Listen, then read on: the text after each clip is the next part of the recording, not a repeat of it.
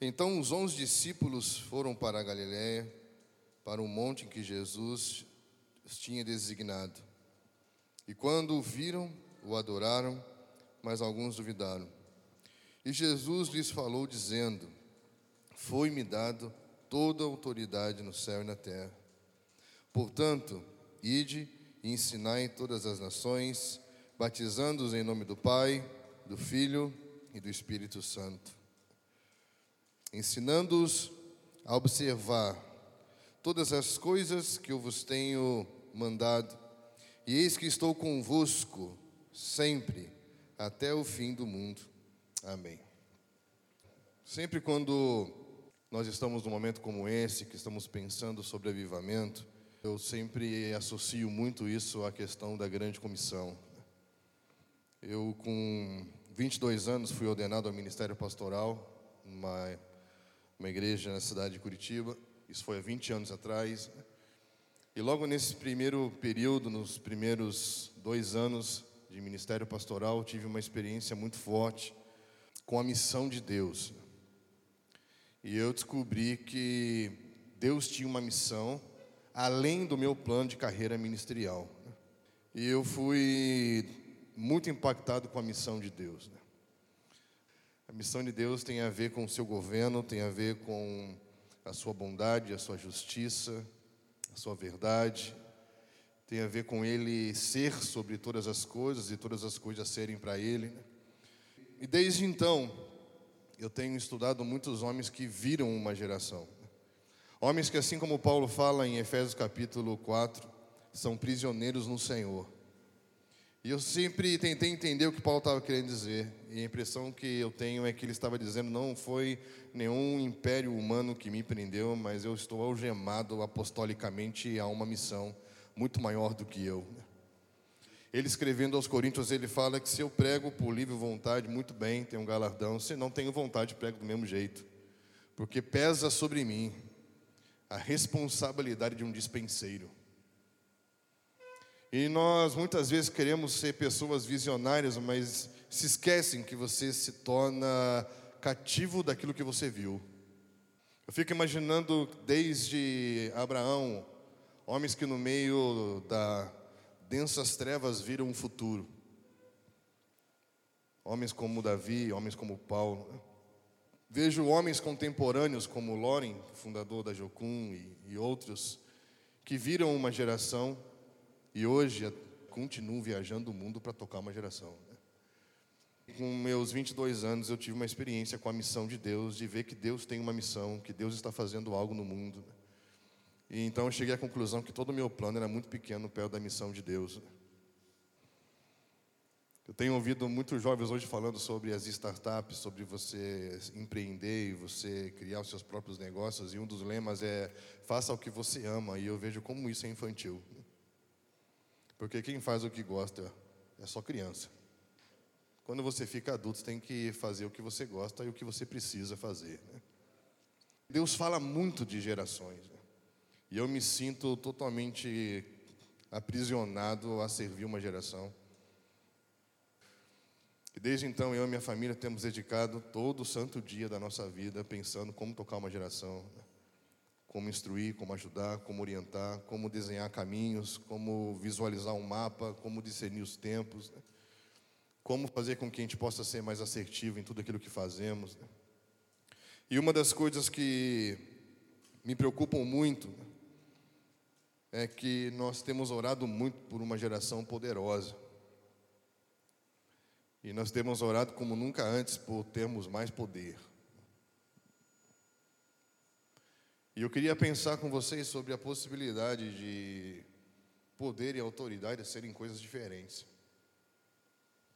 E que uma geração poderosa, ela pode fazer coisas, porque ela tem potência, poder e capacidade para fazer coisas mas isso não quer dizer que ela tem autoridade para revelar o que Deus está fazendo na terra. O que nós descobrimos é que a autoridade pertence só a Deus, absoluta e ilimitada. Só Deus tem autoridade. O poder pode ser tomado, mas a autoridade é dada. Você pode ter poder para comprar um carro, mas você precisa que alguém te habilite a usá-lo. Você pode ter poder para adquirir, para mover, para fazer, mas precisa que alguém te habilite a poder usar isso. E poder sem autoridade tem as suas consequências.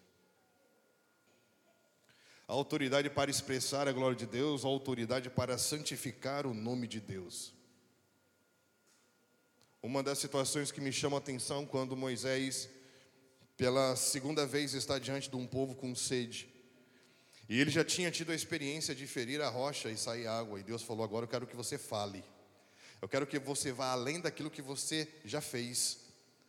Eu quero que você vá além daquilo que você acha que tem capacidade de fazer. E o que é interessante é que ele não teve coragem de falar. E ele preferiu bater porque ele sabia que bater já tinha funcionado. Ele usou o poder e não a autoridade. Sabe qual é a diferença? A diferença é que depois Deus chamou ele numa montanha e falou assim: Está vendo a terra? Aqui é o mais perto que você vai conseguir chegar dela, porque você não santificou o meu nome. Você deu água ao povo, o povo ficou feliz, você resolveu o problema, mas não santificou o meu nome, porque não fui eu que fiz. Estão entendendo? Uma geração que tem autoridade não é uma geração que faz coisas, que faz coisas boas, coisas que fazem bem ao povo. Uma geração que tem autoridade é aquela que, quando ela move alguma coisa, as pessoas olham para ela e falam: Foi Deus que fez. Já para pensar quantas coisas que você faz na sua vida que não santificam o nome de Deus? Por quê? Porque não é Ele que faz. Porque não tem nada a ver com o que Ele está fazendo. Mas tem a ver com a nossa potência, tem a ver com a nossa capacidade. Então, é possível que nós tenhamos uma geração muito poderosa, sem autoridade? É possível. Deus é a origem de toda autoridade, de todo poder. Deus tem autoridade absoluta e ilimitada, e a autoridade é dada por Ele, mas Ele empoderou o homem. Como? Dando ao homem capacidade, inteligência, racionalidade, força. Não é mesmo? Só que tudo que, todo o poder que Deus deu ao homem, interessante que a palavra poder no hebraico tem a ver com el, que tem a ver com o próprio nome de Deus. Quer dizer que Deus dando poder ao homem, dando capacidade ao homem, dando potência, dando potencial. Alguém já disse para você que você tem potencial? Potencial é poder, é força, é capacidade. Mas você já viu gente que tem potencial, é, mas não tem desempenho? Que adianta você ter poder se você não sabe usar o poder que você tem, ou você, se você usa o poder com um, uma, das, uma das maiores é, transgressões que existe no Brasil hoje, chamada desvio de finalidade. Não é? O que é o desvio da finalidade? É tudo que é dado para uma finalidade e é usado para outra. Então toda potência, todo poder, toda inteligência, toda criatividade, tudo que Deus deu ao homem tinha uma finalidade. Qual finalidade? A missão de Deus. Santificar o nome de Deus, glorificar o nome de Deus. O que, que Jesus disse? Olharão para as suas obras, olharão para aquilo que você está fazendo e vão dizer: Uau, você tem muito poder, você tem muita potência, você é muito bom? É isso? Não. E glorificarão a Deus. Então Deus deu ao homem potência, potencial, capacidade.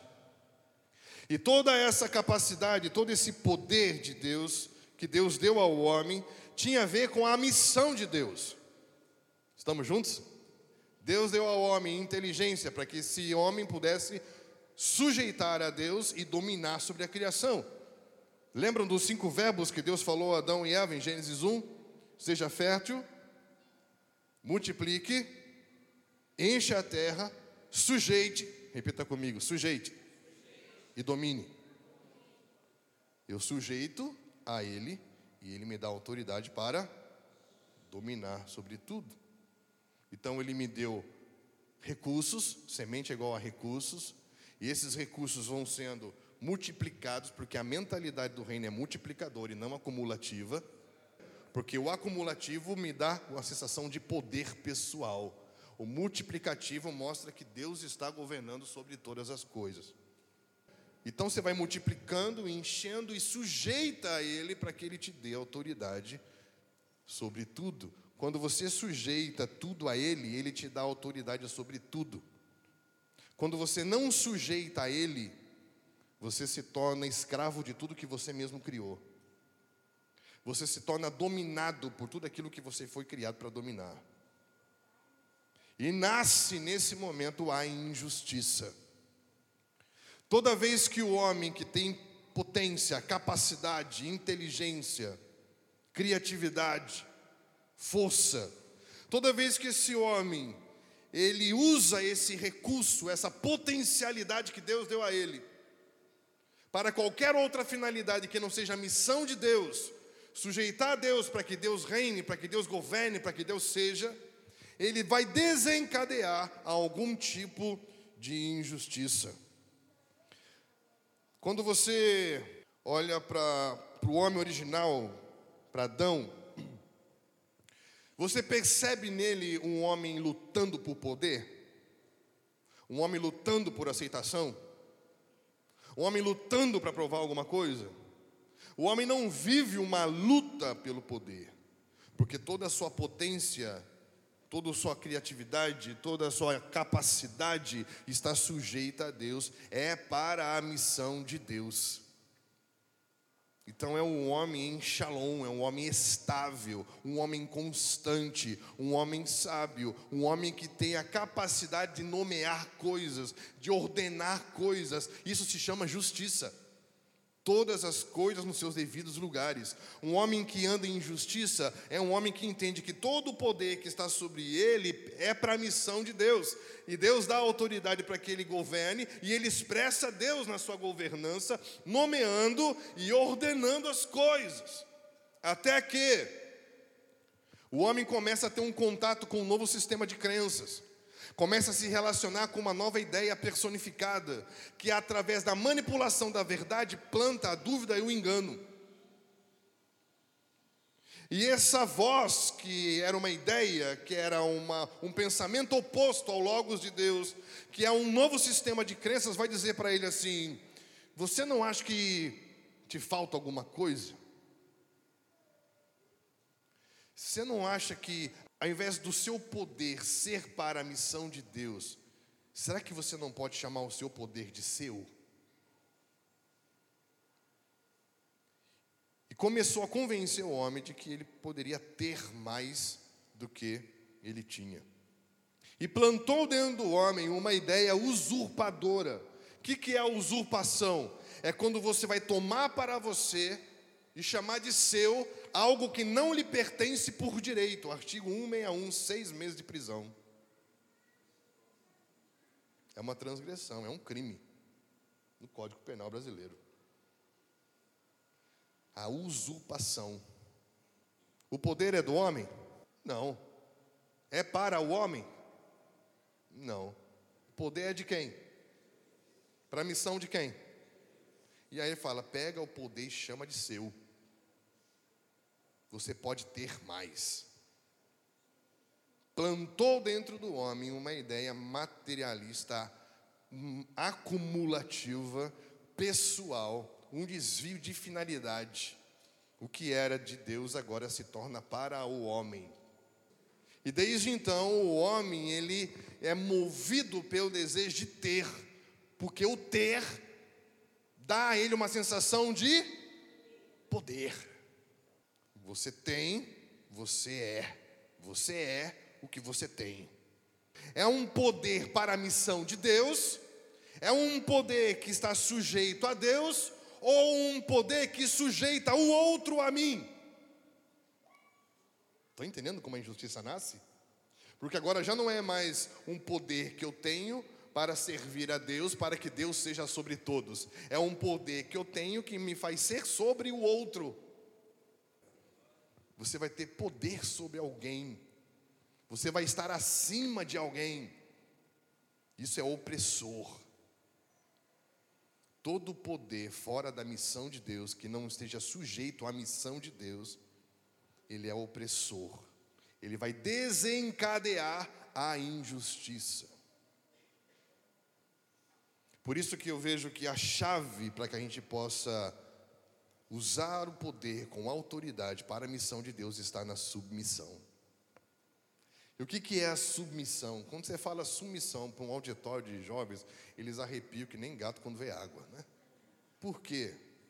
Porque você, de alguma maneira, associa ou interpreta a submissão a partir da sua experiência distorcida com a figura da autoridade. Você vai associar a submissão com a sua experiência de abuso. Ou você vai associar a sua a submissão com a sua experiência de omissão. Porque eu transgrido no exercício da autoridade quando eu só aplico o poder. Deus dá autoridade a um pai para corrigir um filho. Mas eu posso corrigir o filho só com poder, sem demonstrar autoridade? Posso, quando eu uso a força e não o amor e o propósito. Porque quando eu uso a força, eu agrido. Quando uso o amor, eu corrijo. Porque o pai corrige quem ama. E quando um filho está corrigindo, olha para o olho do pai, ele vê amor ou ódio. Estão entendendo a diferença? Então, as suas figuras de autoridade muitas vezes usaram a força para agredir e não o amor para ensinar. E isso vai fazendo com que essa área de distorção gere uma neblina, uma dificuldade, uma nuvem que não te permite ver Deus como realmente Ele é. E a submissão para você é como se fosse uma violência contra você. E não mais um mecanismo que vai te unir a um propósito maior do que você. Essa estrutura da insubmissão ela nasce nessa relação original do homem com Deus, porque o homem já não está mais submisso à missão de Deus. Porque foi plantado na mente dele um engano de que havia algo que Deus não poderia fazer por ele, que havia algo que Deus não poderia dar a ele, e que ele poderia ser ou fazer algo sem precisar de Deus. Então nisso nasce o materialismo que você tem, isso te dá poder. Um outro aspecto muito interessante também da origem da insubmissão e da rebelião do homem é o desejo de saber mais. Primeiro é o desejo de ter mais, depois é um desejo de saber mais. E fala da árvore do conhecimento do bem e do mal. Bonhoeffer fala algo muito legal no livro dele sobre ética. Ele fala que o homem, quando toma da árvore do conhecimento do bem e do mal, ele rouba o mistério de Deus. Para mim, aquela árvore do conhecimento do bem e do mal era um símbolo da sabedoria soberana de Deus. Porque até então, tudo que o homem sabia, o homem sabia de quem? De Deus. O homem sabia por meio de quem? E sabia para quem? De Deus. E o que é isso? Não sei, Deus não me falou. Como se chama então? Sabedoria soberana de Deus. Porque o que eu sei é o que eu devo saber. O que eu sei é o que eu preciso saber. Já parou a pensar que a gente vive tentando saber o que não sabe e não faz nada com o que já sabe? Sabe o que é isso? É um sintoma das raízes da árvore do conhecimento, bem do mal dentro de nós. Porque quando falou você pode saber mais, significa eu não preciso saber só de Deus. Eu não preciso saber por meio de Deus. Eu não preciso saber para Deus. Eu posso saber autônomo. Eu posso ter um saber autônomo. Posso saber independente de Deus. Eu posso saber sem precisar de Deus. E tendo conhecimento de Deus, não o glorificou mais como Deus e nem lhe agradeceu pelo conhecimento e tomou para si como se fosse dele. Porque quem tem conhecimento tem poder. E você vai perguntar para qualquer acadêmico hoje se ele acredita que quem deu o conhecimento para ele foi Deus. Ele diz que não é meu, eu paguei. Quantas vezes nos pegamos discutindo a origem do bem e do mal, colocando Deus em xeque como se Deus não soubesse o que estava fazendo? Isso é um saber contra Deus. O homem fez do conhecimento que é de Deus, dado por Deus e para Deus, um saber contra Deus, porque é poder. Então nisso nasceu o secularismo. Eu sei, por eu saber, eu vou tirando Deus das esferas de ciência, de todas as ciências que regulam e movimentam e ordenam todas as esferas da vida social humana. Estão entendendo? Eu vou tirando Deus da ciência, porque a ciência é um saber meu. Então eu não preciso de Deus para saber cientificamente, eu posso saber cientificamente contra Deus, para negar Deus. Isso se chama secularismo. Todos nós aqui, seja qual for a área que você atua, há uma ciência, há um saber, há uma chave que te abriu esse universo. Porque o conhecimento é uma chave que te abre universos biológicos, científicos, educacionais, artísticos, e você vai exercendo a sua vocação a partir de um saber. A questão é que nós sabemos, independente de Deus, e associamos o saber de Deus só à esfera da teologia, como se Deus só soubesse falar sobre Ele mesmo e não tivesse criado todas as coisas. E qual a minha preocupação? É que o homem poderoso vá secularizando a vida, tirando a relação com Deus de todas as esferas da vida, até chegar ao ponto de tirar Deus do lugar em que era para Deus ser o Senhor. Eis que estou à porta. É Cristo batendo na porta de quem? De uma igreja. Nós podemos ser tão poderosos e tão secularizados, nós vamos tirando Deus de tudo, até chegar ao ponto de tirar Deus da própria igreja dele. E nós vamos fazer culto muito bonito e muito bom, porque a gente tem poder. E eu consigo fazer um culto com Deus ou sem Deus. Eu fui treinado para isso, gente, acredite, é possível. E aí você vai perceber que quando o homem começa a amar coisas, materialismo, e começa a tirar Deus das coisas, secularismo, ele vai se tornar o senhor das coisas, humanismo. Você pode ser como Deus. Nessa hora nós vemos um homem poderoso, um homem construtor de cidades, um homem mobilizador, um homem criativo, implantador de políticas. Agora eu te digo: um homem poderoso é um homem que tem autoridade? Se ele tivesse autoridade, Deus não viria para dizer com um sopro acabou, virou uma confusão isso que você fez, estragar a brincadeira toda. Toda vez que nós usamos o poder em benefício pessoal, nós geramos alguma, algum tipo de injustiça e alguma ação destrutiva. Poder sem autoridade de Deus nunca será construtivo e edificante.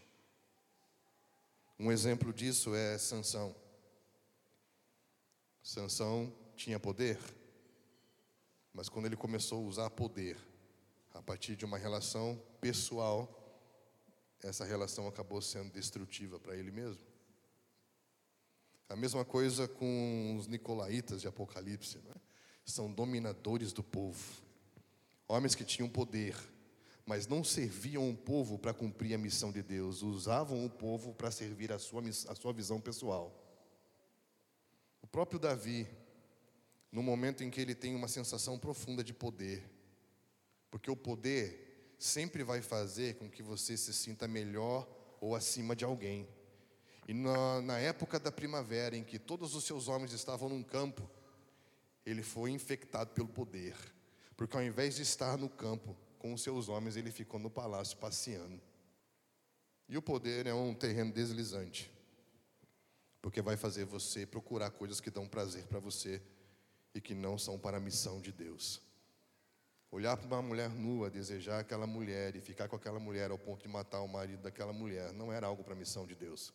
Ele usou o poder que Deus deu a ele para fazer algo para ele mesmo. Isso gerou morte na sua casa foi destrutivo.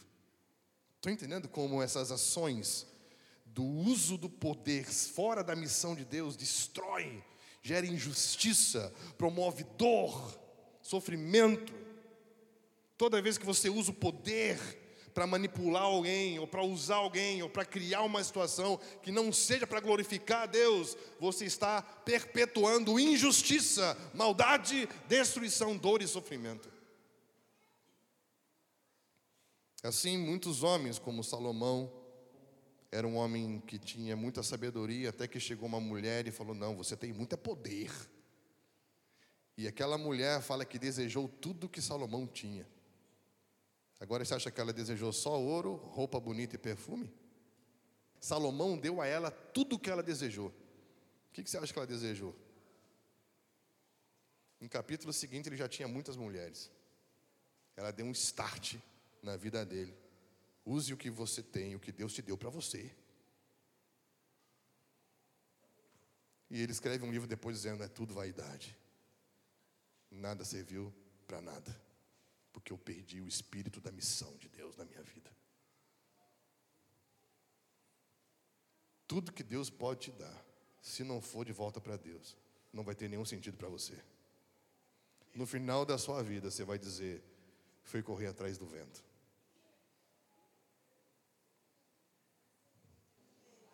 A insubmissão, essa tentativa de tomar poder por causa do vazio vaidoso da orfandade humana, isso é tão cansativo, cara. Imagine o quão cansativo é a, essa coisa do homem ter que sustentar o tempo todo coisa que ele tem que ter, que ele tem que saber, que ele tem que ser. O que é o machismo? É a busca cansativa do homem se autoafirmar no uso do poder. O que é o feminismo? É a busca cansativa da mulher se autoafirmar no uso do poder. O que Deus fala para ambos? Submetam uns aos outros. Qual que é a solução?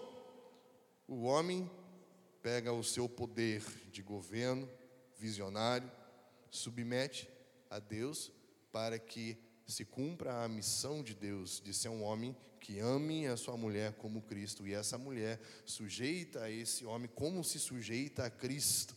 Então os dois abrem mão do poder para si, dão o poder e a potência a Deus, e Deus dá a autoridade para que o evangelho seja pregado através da família. Você vai perceber que em Efésios 5, quando ele vai falar do homem e da mulher, isso não é uma prática para o casamento. Porque ele começa falando desde o princípio que nós devemos ser imitadores de Deus como filhos amados, andando em amor como Cristo, que se sacrificou. Andar por amor é sacrificar a si mesmo. Então, o amar como Cristo o amar doando-se e sacrificando-se como Cristo é uma coisa só para o marido? O que ele está querendo dizer? Presta atenção no cara que você vai escolher para casar. Porque se ele não anda em amor, amando como Cristo amou na vida, não espere que ele vai ser no matrimônio. Em Efésios 5, ele vai falar de sujeitai-vos uns aos outros no temor de Cristo. Logo, o sujeitar não é apenas da mulher para o homem, mas do cristão para o corpo. Sujeitar uns aos outros na consciência de quando eu me sujeito a você, estou me sujeitando ao corpo místico de Cristo. Logo, a submissão é um ato de amor. Quando eu me sujeito ao outro, e isso me une à missão de Deus porque eu não uso do poder sobre o outro, mas sujeito o meu poder a Deus para que Deus me use a favor do outro. É o homem sujeito a Cristo, a mulher ao homem e Deus o cabeça de Cristo, ou seja, tudo está em torno da pessoa de, do próprio Cristo. Une. A submissão é uma tecnologia, uma ferramenta, uma ideia, um princípio espiritual de unir pessoas a algo maior do que elas individualmente. Então não é ruim, não é mal. Eu abençoo para que nessa noite o espírito de adoção cure você de toda de toda violência do poder mal usado para que você possa descobrir a autoridade maravilhosa de Deus. Existe um fluxo Lucas capítulo 7, diz assim: a situação do centurião romano. Ele diz assim: Pois eu também sou sujeito à autoridade, e tenho soldados às minhas ordens, e digo a este: vai, e ele vai, e a outro vem, e ele vem, e o meu servo faz isso, e ele faz. O que está acontecendo aqui? Ele diz: Ei, libera uma palavra e cura o meu servo. Mas com base no que está falando isso? Eu sou um homem sujeito à autoridade. E quando eu falo a este vai, ele vai. E eu digo vem, ele vem. Olha a lógica dele. Cristo diz: Nem Israel encontrei uma fé como esta, um homem que entendeu um princípio de autoridade como você. Ele não está dizendo eu tenho poder. Não, eu sou sujeito à autoridade do império. Por eu ser sujeito à autoridade do império, quando eu falo, o império fala. Então você vem em nome de Deus. Fale, e Deus faz. Uma mulher que é submissa ao marido, que é submissa a Cristo, e ambos estão na missão de Deus, quando essa mulher fala, quem troveja através da vida dela? Não é uma luta pelo poder pessoal, estão entendendo? Isso é, é cansativo e é ilusório, porque o problema da mulher não é a falta de poder, é a falta de honra. A tomada de um poder não restituirá à mulher brasileira o valor e a honra que ela merece. A mulher precisa ser honrada, e honrar é reconhecer o seu valor e o seu significado. Então o poder, ele só vai perpetuar mais injustiça, mais sofrimento, mais dor e menos honra, menos amor e menos significado. Então repita comigo: submissão não é sinônimo de inferioridade. Há autoridade na submissão. Porque a submissão gera unidade. Há autoridade na submissão, porque a submissão te une à missão de Deus de novo. Eu não estou mais usando o poder para ter e tenho para ter poder. Eu também não estou usando o saber para ter poder ou usando o poder do saber. Eu também não estou trabalhando para ser um homem poderoso que é senhor das próprias coisas que tem, como o humanismo fala que o maior problema da humanidade é ter criado um Deus como fuga do seu próprio sofrimento. Fala que a estupidez humana é esperar que Deus faça alguma coisa por você. Um sistema de crenças que quer formar homens poderosos, mas que nem sempre significa que estão se movendo debaixo de uma autoridade divina, que são homens habilitados para mover coisas de Deus na terra. Você deseja ser alguém habilitado para mover coisas de Deus na terra? Tem uma situação nas Escrituras, que está em Mateus capítulo 3, versículo 15. Vamos pegar aqui a partir do versículo 13. Então Jesus foi, foi da Galiléia ao Jordão ter com João para ser batizado por ele. Mas João o impelia, dizendo: Eu que tenho necessidade de ser batizado por ti, e vens tu a mim? Jesus, porém, respondendo, disse: Deixa que assim seja por agora, pois nos convém cumprir toda a justiça. Então ele consentiu. E Jesus, quando foi batizado, saiu logo da água, e eis que lhe abriram os céus, e viu o Espírito de Deus descer como uma pomba e vindo sobre ele. E eis que uma voz do céu dizia: Este é o meu filho amado, em quem me comprazo. Esse momento é incrível por vários motivos. Né? O primeiro deles é porque eu vejo aqui o encontro de dois homens submissos. João Batista foi submisso, porque ele foi até o deserto para encontrar uma palavra, e João fala que ele não sabia quem era o Senhor, mas ele tinha uma palavra: aquele que você vê descer uma pomba e permanecer sobre ele é, é o Messias. Então ele estava submisso a uma palavra. Ele diz: Quem sou eu para batizar o Cristo? Mas eu me submeto a essa palavra. E Cristo fala: Quem sou eu para ser batizado com vocês? mas eu me submeto a essa palavra. Ambos se submeteram e Cristo fala que isso cumpre uma justiça. Sempre quando homens abrem mão daquilo que querem fazer, ou de fazer algo segundo aquilo que merecem que seja feito, ou de fazer algo em benefício próprio, quando os submissos se encontram, pode esperar que alguma justiça vai se cumprir. Porque ninguém vai usar o poder para si próprio. Ninguém vai usar o dom para si próprio. Ninguém vai usar o seu dinheiro para si próprio. Ninguém vai usar nada dos seus recursos, das suas capacidades para si próprio. E quando eu uso nada do que eu tenho para mim, tudo para a missão de Deus, e quando essas pessoas se encontram, a justiça brota na terra. E sabe o que é mais lindo? Quando a justiça brota na terra, Deus brada do céu. Porque Deus só pode se manifestar na assembleia dos submissos. Quando os submissos se encontraram, o Espírito Santo veio. E Deus falou. São ambientes em que Deus fala. Por quê? Porque todos estão prontos para ouvir e guardar. E por que você quer que ele te fale mais uma coisa nessa conferência? Se nada do que ele já te falou até agora você fez, filho. Um princípio que eu guardo comigo, Deuteronômio 29, 29. Que as coisas ocultas pertencem a Deus e as reveladas a nós e aos nossos filhos para serem cumpridas. Então as coisas que eu sei pertencem a quem? A mim. Para quê? Para eu cumprir. E o que eu não sei pertence a quem? A Deus. E a gente vive em busca daquilo que ainda a gente não sabe. E pouco comprometidos com aquilo que já sabemos. Quando Deus falou para Abraão: sai da tua terra, da tua parentela, da casa do teu pai, e vai para o lugar que eu te mostrarei. O que, que ele tinha aí de revelado? Sai. O que, que ele tinha de oculto? Para onde ele iria? Se ele ficasse ali, esperando Deus falar para onde ele iria, ele sairia. Então, é por isso que a gente está no mesmo lugar há anos. Porque a gente sempre está esperando que ele fale tudo.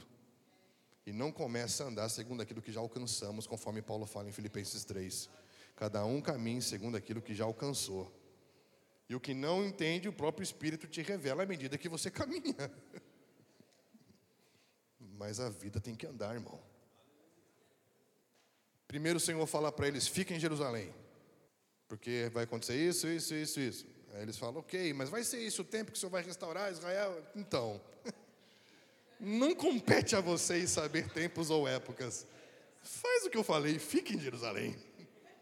A gente sempre quer saber o que ele não disse, ao invés de ouvir o que ele falou. Por quê? Porque isso tem a ver com o nosso ambiente insubmisso, com a nossa insubmissão natural. A minha oração é para que a gente possa, nesse final de semana, criar esse, essa assembleia dos submissos, né?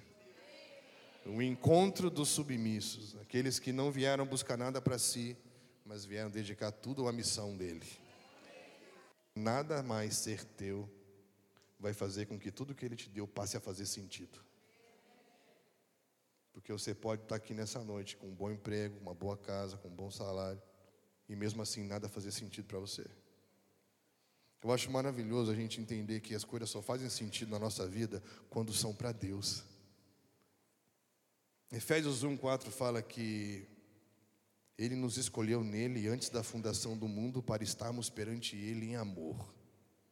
Então, antes da concepção de mundo dentro do próprio Deus, dessa cosmovisão trinitária do Deus Trino concebendo a existência, você perceber que antes disso ele já nos escolheu nele para estarmos perante ele em amor. Então ele nos criou para estar num lugar específico chamado diante dele.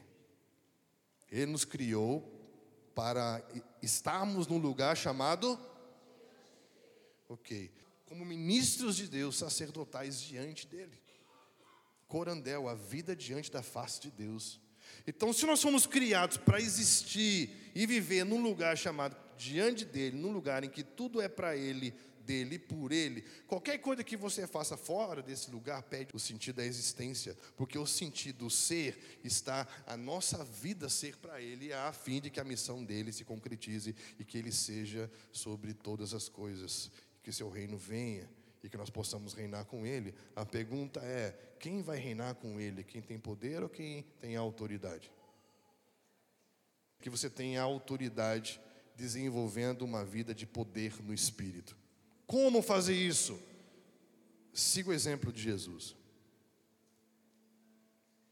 Jesus, nesse ambiente em que ele recebeu o Espírito, que o Espírito veio sobre ele, Lucas 4 fala que o Espírito levou ele ao deserto para ser tentado. Estamos juntos?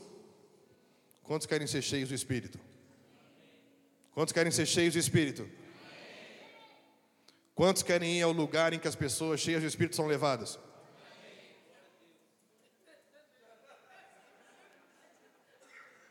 Quantos querem ir para um deserto cheio de demônio para ser tentado?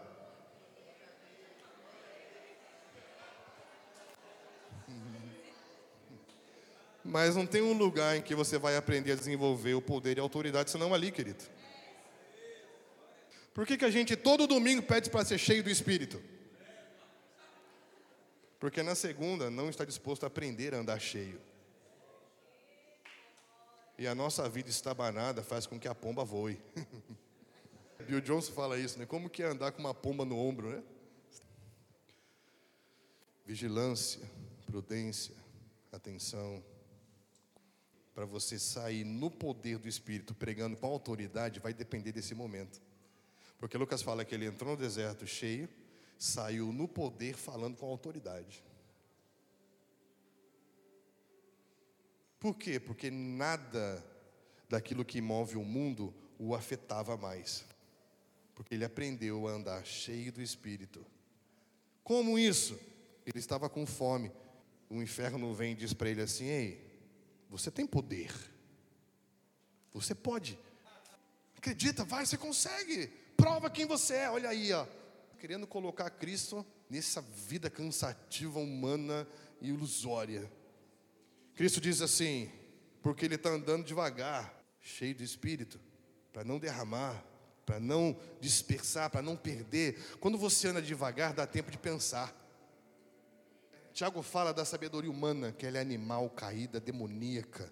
Por quê? Porque ela é reativa, ela é impulsiva, ela é carnal. A sabedoria divina é aquela que você anda devagar e dá tempo de você pensar antes de reagir. Dá tempo de você buscar a lei do mandamento antes de você falar pela carne. E ele vai na Torá e ele busca. Nem só de pão viverá o homem, mas de toda palavra que procede da boca de Deus, disso viverá o homem. O que, que ele está querendo dizer? Deus mandou eu transformar a pedra em pão? Então não faça. Ele pegou o poder dele de fazer submeteu a Deus. Quando ele submete a Deus, ele agora tem autoridade sobre a concupiscência da carne. Porque a concupiscência da carne fala: você precisa pagar conta, você precisa trabalhar, você precisa vestir, você precisa comer. Você... Ele fala assim: ei, busque em primeiro lugar o reino de Deus e a sua justiça, e estas coisas serão. Ei, submeta a vida ao Pai. Seja submisso. E aí os anjos vieram e serviram um café para ele. que Deus nos ajude a desenvolver uma vida de autoridade, né? uma vida de poder no Espírito, em que tudo que você vai receber do Senhor, nada vai ser para você, tudo vai ser para a missão dele, tudo vai ser para a edificação do outro, tudo vai ser para abençoar o outro. Né? Que Deus nos abençoe. Eu queria terminar lendo com vocês um texto que está em Apocalipse 5 e 12. E eu queria que essa fosse a nossa oração. Digno é o cordeiro que foi morto de receber poder, capacidade, influência. Digno é o cordeiro que foi morto de receber riqueza, abundância, prosperidade. Digno é o cordeiro que foi morto de receber sabedoria, inteligência e conhecimento. Digno é o cordeiro que foi morto de receber força, vigor, habilidade. Digno é o cordeiro que foi morto de receber honra, reverência, reconhecimento e recompensa. Digno é o cordeiro que foi morto de receber glória, respeito, dignidade e excelência.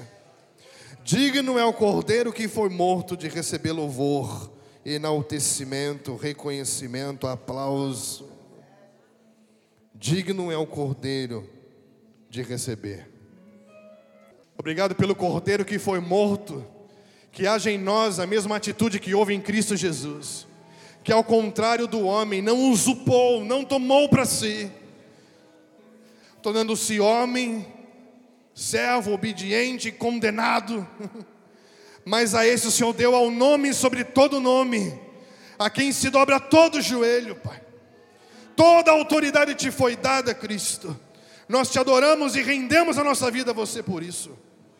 Que todas as coisas foram sujeitas a você, para que você de novo sujeite todas as coisas ao Pai, para que o Pai seja sobre tudo. Essa é a missão de Deus.